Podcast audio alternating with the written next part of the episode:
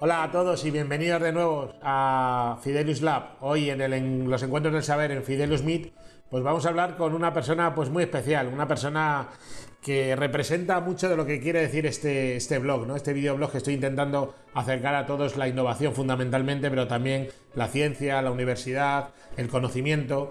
Y vamos a hablar con una persona que a mí me transmite siempre muy buenos mensajes y muy buena positividad, que es la profesora en este caso, pero también, como diré ahora, la secretaria general de Innovación, Teresa Riesgo. ¿Qué tal, Teresa? ¿Cómo estás? Muy bien, muchas gracias, Fidel, por invitarme a tu blog. Pues muchas gracias a ti por estar, porque realmente que podamos estar con una de las personas que lleva la innovación de nuestro país, pues es un placer. Y hoy no te quiero preguntar de cosas muy técnicas de las que tú y yo hablamos por la parte que nos toca laboral, sino justamente desde un punto de vista más divulgativo que es la ciencia y la innovación. Y permíteme que te presente a nuestra audiencia. Eh, Teresa Riesgo, como he dicho, es catedrática de Tecnología Electrónica de la Escuela Técnica Superior de Ingenieros Industriales de la Universidad Politécnica de Madrid, por consiguiente es doctora en Ingeniería Industrial eh, y bueno, ya ha desarrollado su carrera en la universidad y haciendo ciencia, ciencia de excelencia y de calidad durante muchísimos años. su área de investigación es el, diseño de sistemas embebidos, los sistemas de hardware reconfigurable y la electrónica para Internet de los objetos. Y en todo esto, pues un día la llamaron para el gobierno y luego nos contarás por qué y cómo ha terminado en todo esto. Teresa, me gustaría, como he dicho, como secretaria general de Innovación del Ministerio de Ciencia e Innovación, pues primero hablar en el marco de la pandemia. Hacemos esta entrevista así por videoconferencia porque tampoco podemos reunirnos como nos gustaría. Y me gustaría hablar un poco del coronavirus de la crisis sanitaria, económica y financiera que estamos y social que estamos viviendo. ¿Qué ha hecho el Ministerio y qué ha hecho España en ciencia e innovación frente al coronavirus? Bueno, eh, bueno, de nuevo muchas gracias Fidel por, eh, contar conmigo. Eh, pues en ciencia e innovación la verdad es que hicimos bastantes cosas eh, eh, cuando estalló toda la pandemia. todo estaba, todo fue muy complicado al principio porque además todos estábamos confinados en casa y tuvimos que coordinarnos de una manera fuerte. Yo creo que nuestro principal objetivo en aquel momento fue, primero, conseguir eh, sacar unas convocatorias rápidas para em, eh, ir haciendo, dando soluciones a algunos de los problemas eh, urgentes que se plantearon en la pandemia, que desde luego la ciencia, la innovación parecían y así ha sido, ¿no? Y así está siendo. Elementos clave en la solución de la misma y sobre todo de los problemas urgentes, pero además una segunda parte que hicimos eh, era no solo dar em, dinero, digamos, eh, dar eh, subvenciones, que ahora me referiré un poco a ellas, sino también intentar poner de acuerdo a agentes distintos que en condiciones normales no estaban conectados, conectarlos para poder dar solución a algunos de estos problemas. Y que con esto me, voy a referir a dos cosas. en cuanto al tema de las subvenciones y de las convocatorias de ayudas, bueno, se consiguió un fondo em, inicial que se, que se hizo, digamos, se, hizo llegar a los investigadores a través del Instituto de Salud Carlos III en una convocatoria de urgencia en el que se exploraban sobre todo, se eh, presentaron eh, más que proyectos, eran casi expresiones de interés, eran proyectos muy cortitos en los que el Carlos III los evaluó con bastante agilidad y se fueron eh, otorgando en distintas fases eh, según se iban viendo eh, algunas de las necesidades del sistema. Ahí se financiaron pues más de 100 proyectos, creo, alrededor de, en, el ámbito más científico y sobre todo en aspectos pues, muy importantes como podían ser desde posibles fármacos, posibles eh, soluciones para desinfección, por ejemplo, o, métodos de test eh, novedosos, ¿no? Digo, por dar algunos, algunos ejemplos. A la vez, durante, en, en, la parte más empresarial y relacionada con la innovación, en CEDETI establecimos un sistema de evaluación rápida también lo llamamos el Fast Track COVID, ¿no? Entonces teníamos, eh, eran las convocatorias habituales de CEDETI que están permanentemente abiertas, se evaluaban con muchísima urgencia y podíamos en dos semanas, digamos, desde que se presentaba una propuesta por parte de una empresa, eh, podíamos tener una resolución de, esa, mm, de, ese proyecto. Así financiamos eh, no tengo los números ahora mismo, pero financiamos desde luego más de 20 o 30 actuaciones, ayudas en, proyectos de más I y líneas de innovación, en las que también, pues, mm, bueno, lo que aquello nos, el mercado nos iba o nos iba proponiendo y exigiendo. Eh, además, eh, en un momento dado conseguimos, eh, gracias también a la a que algunas de las normas europeas se relajaron un poco, pudimos hacer una convocatoria de subvenciones en CEDETI por valor de unos 12 millones de euros que sacamos de, que rascamos de los presupuestos propios del, ente y, ahí también se financiaron a empresas eh, en, proyectos que iban, digamos, con, un con una parte eh, solo de subvención.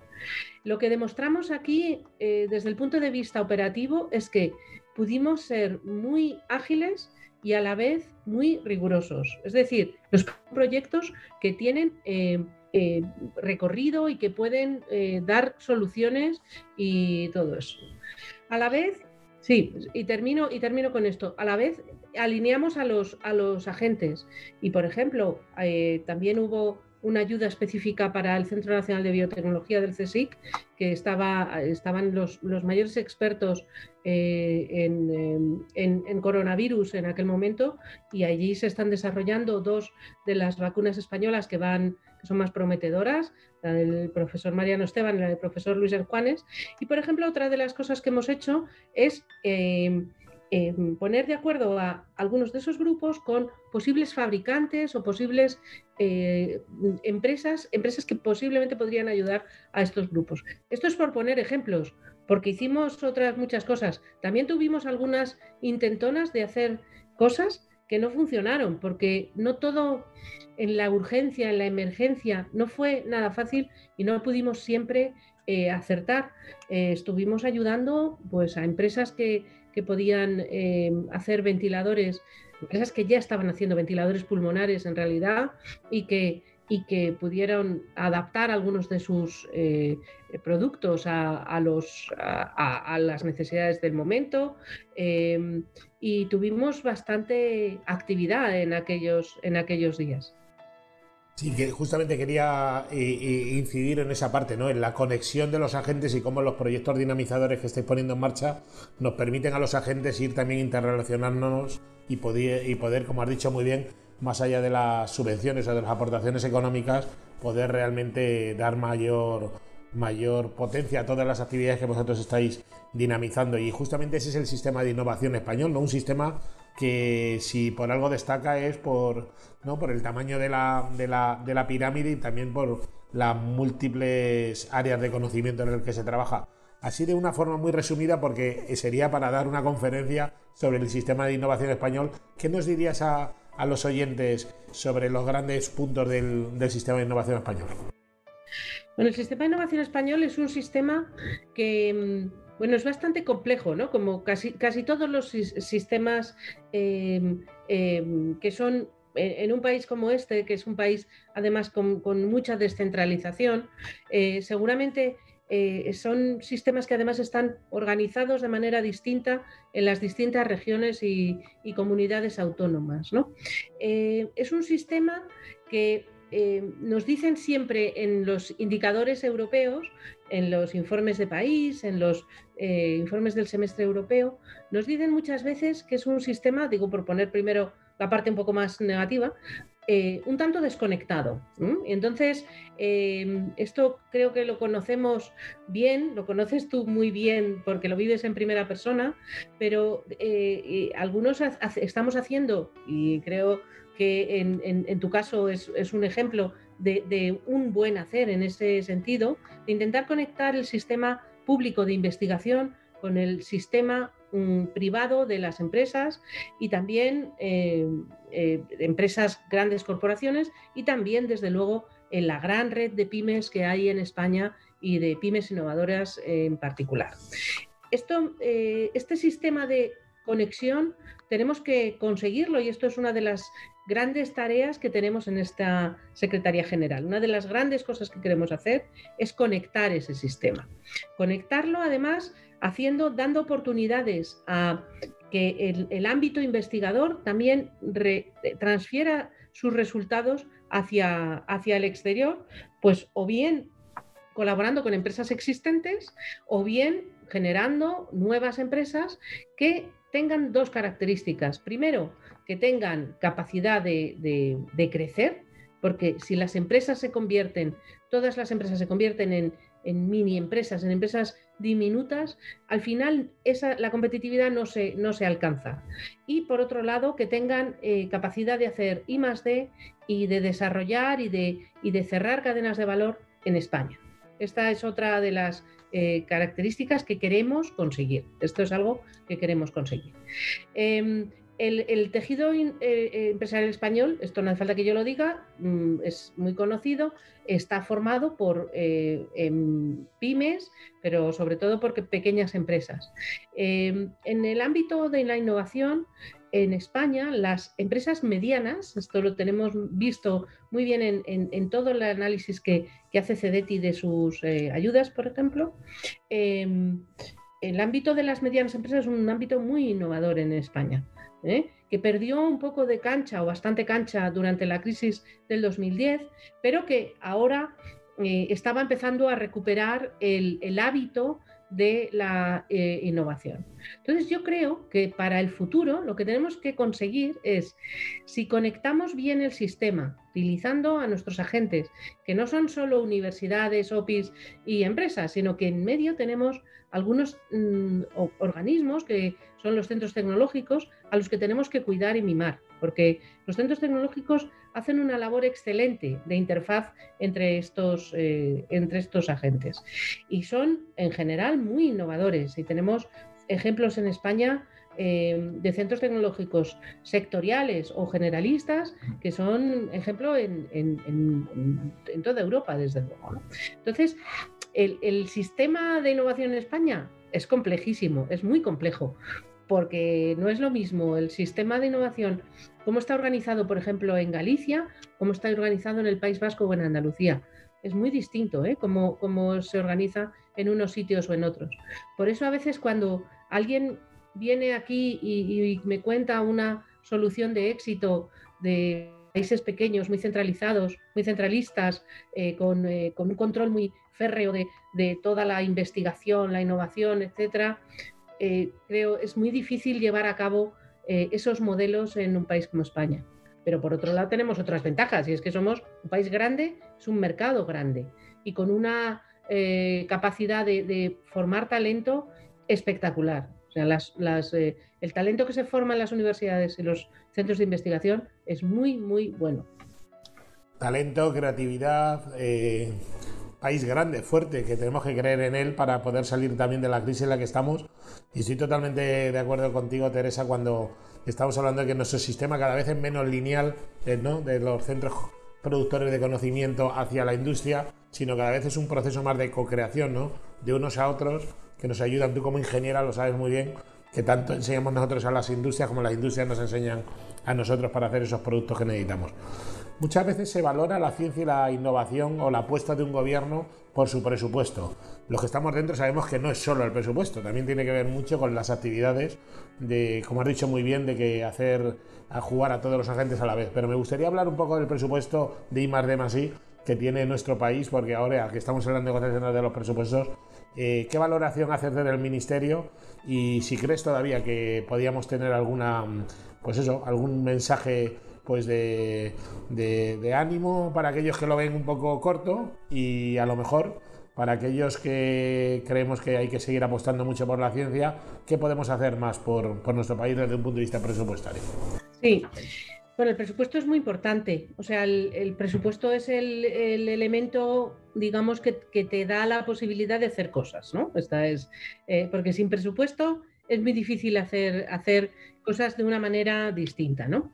Entonces, la importancia que tienen estos presupuestos, que ahora no voy a echar una charla eh, política, no te preocupes, porque se me da fatal, o sea que no, eso no es, mi, no es mi línea, pero la importancia que tienen estos presupuestos del 21 es doble. Es por un lado una, es un, elemento de organización de, de, cómo queremos hacer las cosas a partir de ahora, que es muy importante, que ya no es solo que suba o no suba el presupuesto, sino que las partidas presupuestarias están donde tienen que estar. Porque claro, estamos trabajando con un presupuesto que es del año 2018 y, y estamos hablando de que vamos a empezar el año 2021. Y es que tenemos que cambiar algunas cosas y hay que, hay que modificar algunas cosas, ¿no? Entonces, desde el punto de vista organizativo es muy importante, pero esto entiendo que es algo que, vivimos sobre todo los que estamos dentro, ¿no? Pero además, eh, el presupuesto, eh, los presupuestos generales del Estado del 21, que son eh, especialmente mm, distintos de otros porque tienen como dos componentes. Tienen una componente dedicada directamente a, eh, o sea, que viene de presupuestos generales del Estado ordinarios, ¿no? por decirlo así, y otra que viene del plan de eh, transformación, recuperación y resiliencia de europeo en la parte que, esperamos que llegue para 2021. Entonces, hay una subida de presupuestaria enorme. Esto eh, hay que verlo en la, solo en el Ministerio de Ciencia e Innovación. Luego me referiré a otras cosas más. Em, em, sea, digamos que la, subida es, muy grande, pero aún, aún sin el, plan de recuperación, eh, la subida me parece que es de un 9,6%. En, en, capítulos no financieros, es decir, no en el eh, famoso capítulo 8, ese que es tan eh, complicado de, gastar, sino en los capítulos, digamos, de, trabajo directo. Entonces, eso es por un lado una, una parte importante que, el presupuesto sube y además tenemos la oportunidad de aprovechar unos fondos que se llaman de transformación, de recuperación y de resiliencia. Y justamente creemos que la ciencia y la innovación pueden provocar esa transformación del modelo económico del país, esa eh, recuperación del, poder adquisitivo de las empresas y de los ciudadanos y de los puestos de trabajo eh, decentes que son los que queremos, y de resiliencia, es decir, de construir un país que sea, una economía que sea más resiliente, que cuando le dan un bandazo no se caiga, sino que se, caiga un poco y se recupere, ¿no? Como podemos ver en otros eh, países de nuestro entorno que tienen una capacidad industrial y una capacidad de innovación más alta, ¿no? un poder de las empresas innovadoras más fuerte, ¿no? Entonces yo creo que que en ese sentido es, muy importante. No solo son las cantidades, es donde se ponen esas cantidades. Entonces, en el caso del ministerio, bueno, eh, hay un eh, es muy complejo, ¿eh? porque esto de los presupuestos es muy complejo y hay, hay muchos detalles, porque nosotros hemos querido no hacer, no decir, pues vamos a, aumentar lo que hay y ya está, ¿no? Sino que vamos a hacer las cosas de otra manera, ¿no?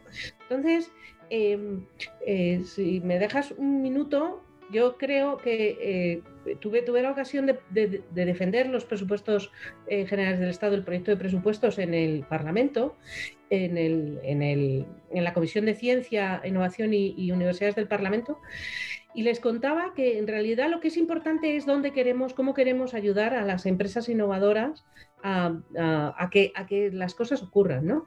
Presupuestos se enmarcan muy bien en la estrategia española de ciencia, tecnología e innovación, ¿no? que tenemos del 21 al 27, entramos en esa estrategia y me gustaría que nos dijeras unas palabras sobre cómo el gobierno de España está apostando a medio largo plazo, ¿no? porque ya hablar ya de seis años, que también entronca con el programa europeo, ¿no? que, que vamos muy de la mano.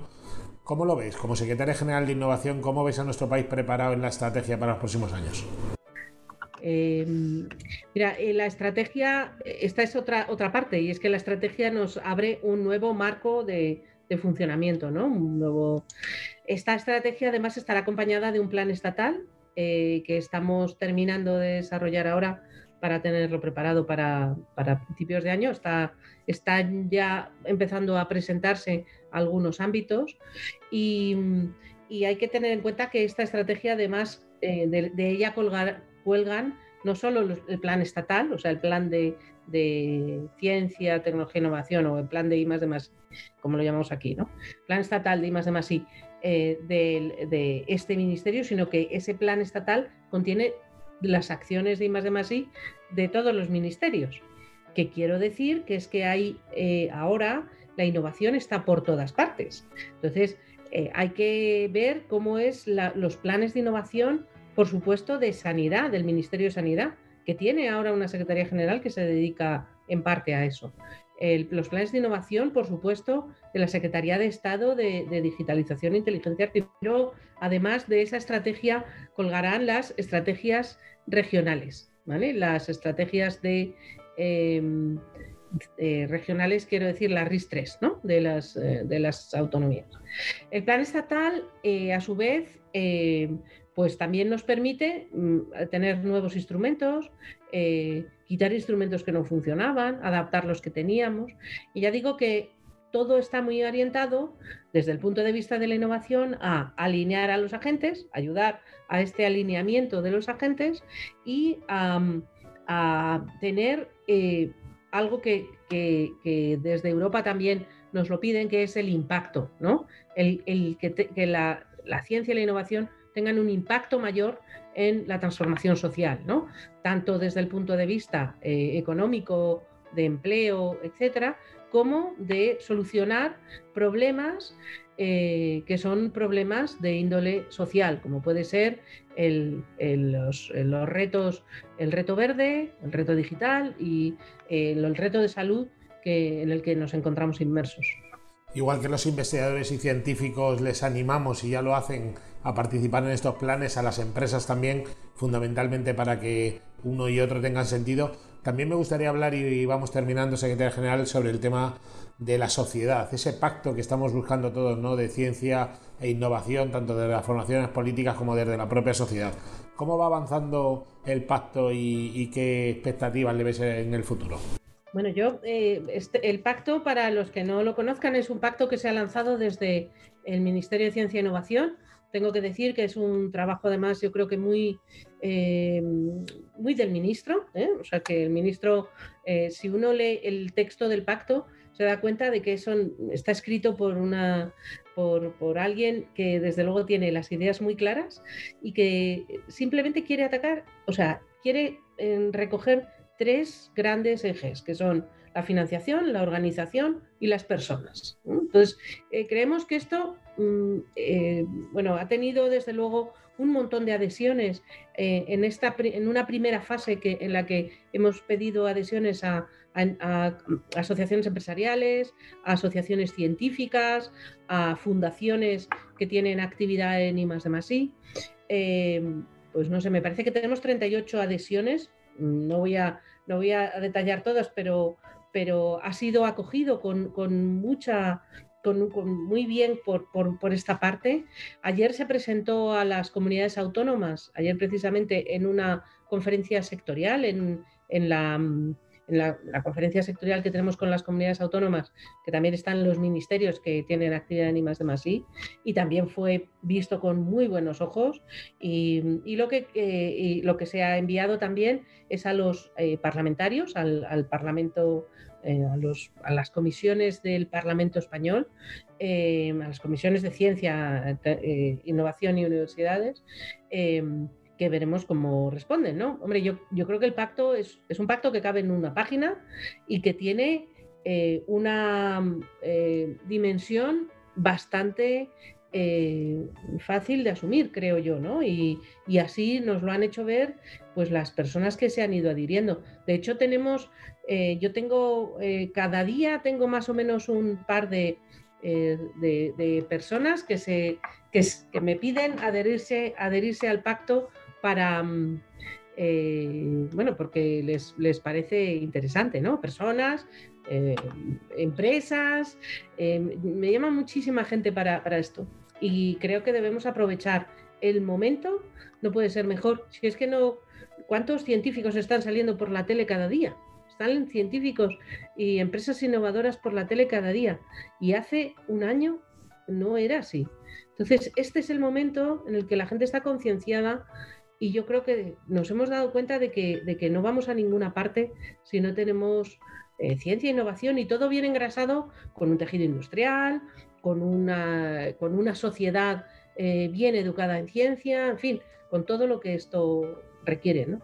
Además tenemos la suerte en el ministerio que actualmente se lleva por personas de ciencias. Todos sois científicos, todos los que estáis en la cabeza. Habéis vivido la ciencia desde las pollatas, desde, las, desde los laboratorios básicos y sabéis perfectamente las necesidades que tiene eh, bueno, que tiene el país, que tienen nuestros centros de investigación y nuestras empresas, con lo cual os animamos a seguir ahí. Por mi parte, secretaria general, no te voy a preguntar más como secretaria general, pero permíteme que te haga una última pregunta como Teresa, a esa Teresa universitaria, catedrática de universidad, eh, apasionada por la ciencia ¿no? de calidad y la ingeniería eh, y siempre lo pregunto a todo el mundo, oye, ¿qué, ¿qué, te llevó a meterte en este otro mundo? Que supongo que es salir de la zona de confort de alguna manera y entrar en política en los últimos años.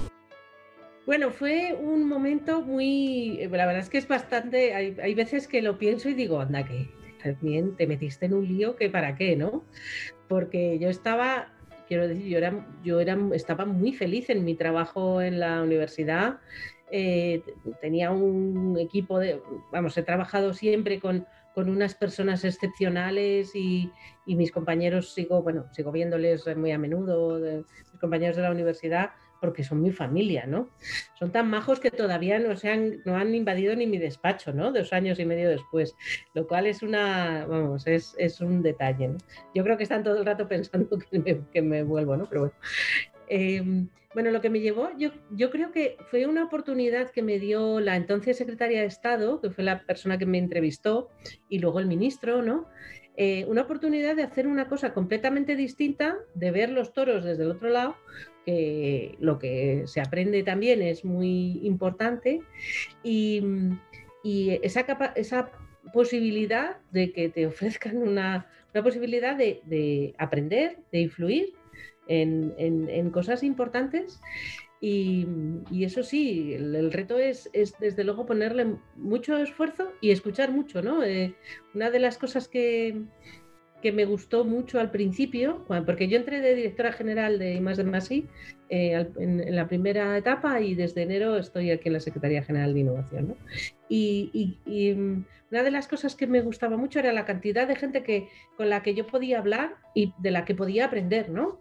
Aprendí mucho de cómo, mm, eh, al principio sobre todo, de cómo funcionaban eh, algunas instituciones que, bueno, cada uno en nuestro lugar, conocíamos nuestra parte, pero lo que yo llevo aprendido aquí, desde luego, esto no, esto es un regalo, ¿eh? Y yo espero, pues, eh, haber por lo menos contribuido o estar contribuyendo a que las cosas, pues, a poner un granito de arena en algunos aspectos que, que se puedan mejorar. Mm, eh, la, desilusión es que cuando hay veces que dices, ah, pues vamos a hacer esto, ¿no? Y, alguien te dice, no se puede, ¿no? Porque la norma X, Y, Z te lo impide, ¿no? O el, no tenemos gente, ¿no? O, en fin. Pero si a mí, vamos, eh, si, si, pudiera, ah, tengo mucha ilusión y, muchas ganas de, de, seguir haciendo cosas, desde luego. Y lo que pasa es que también hemos tenido un poquito de mala suerte, también tengo que decir, ¿eh? porque eh, al principio que no sabíamos, luego que hemos estado en funciones un montón de tiempo, elecciones, más elecciones, tal. Luego ya parece que hay un, gobierno estable, ya empezamos, venga, un equipo nuevo, ¿no? Nos ponemos en marcha, pum, nos cerramos en casa.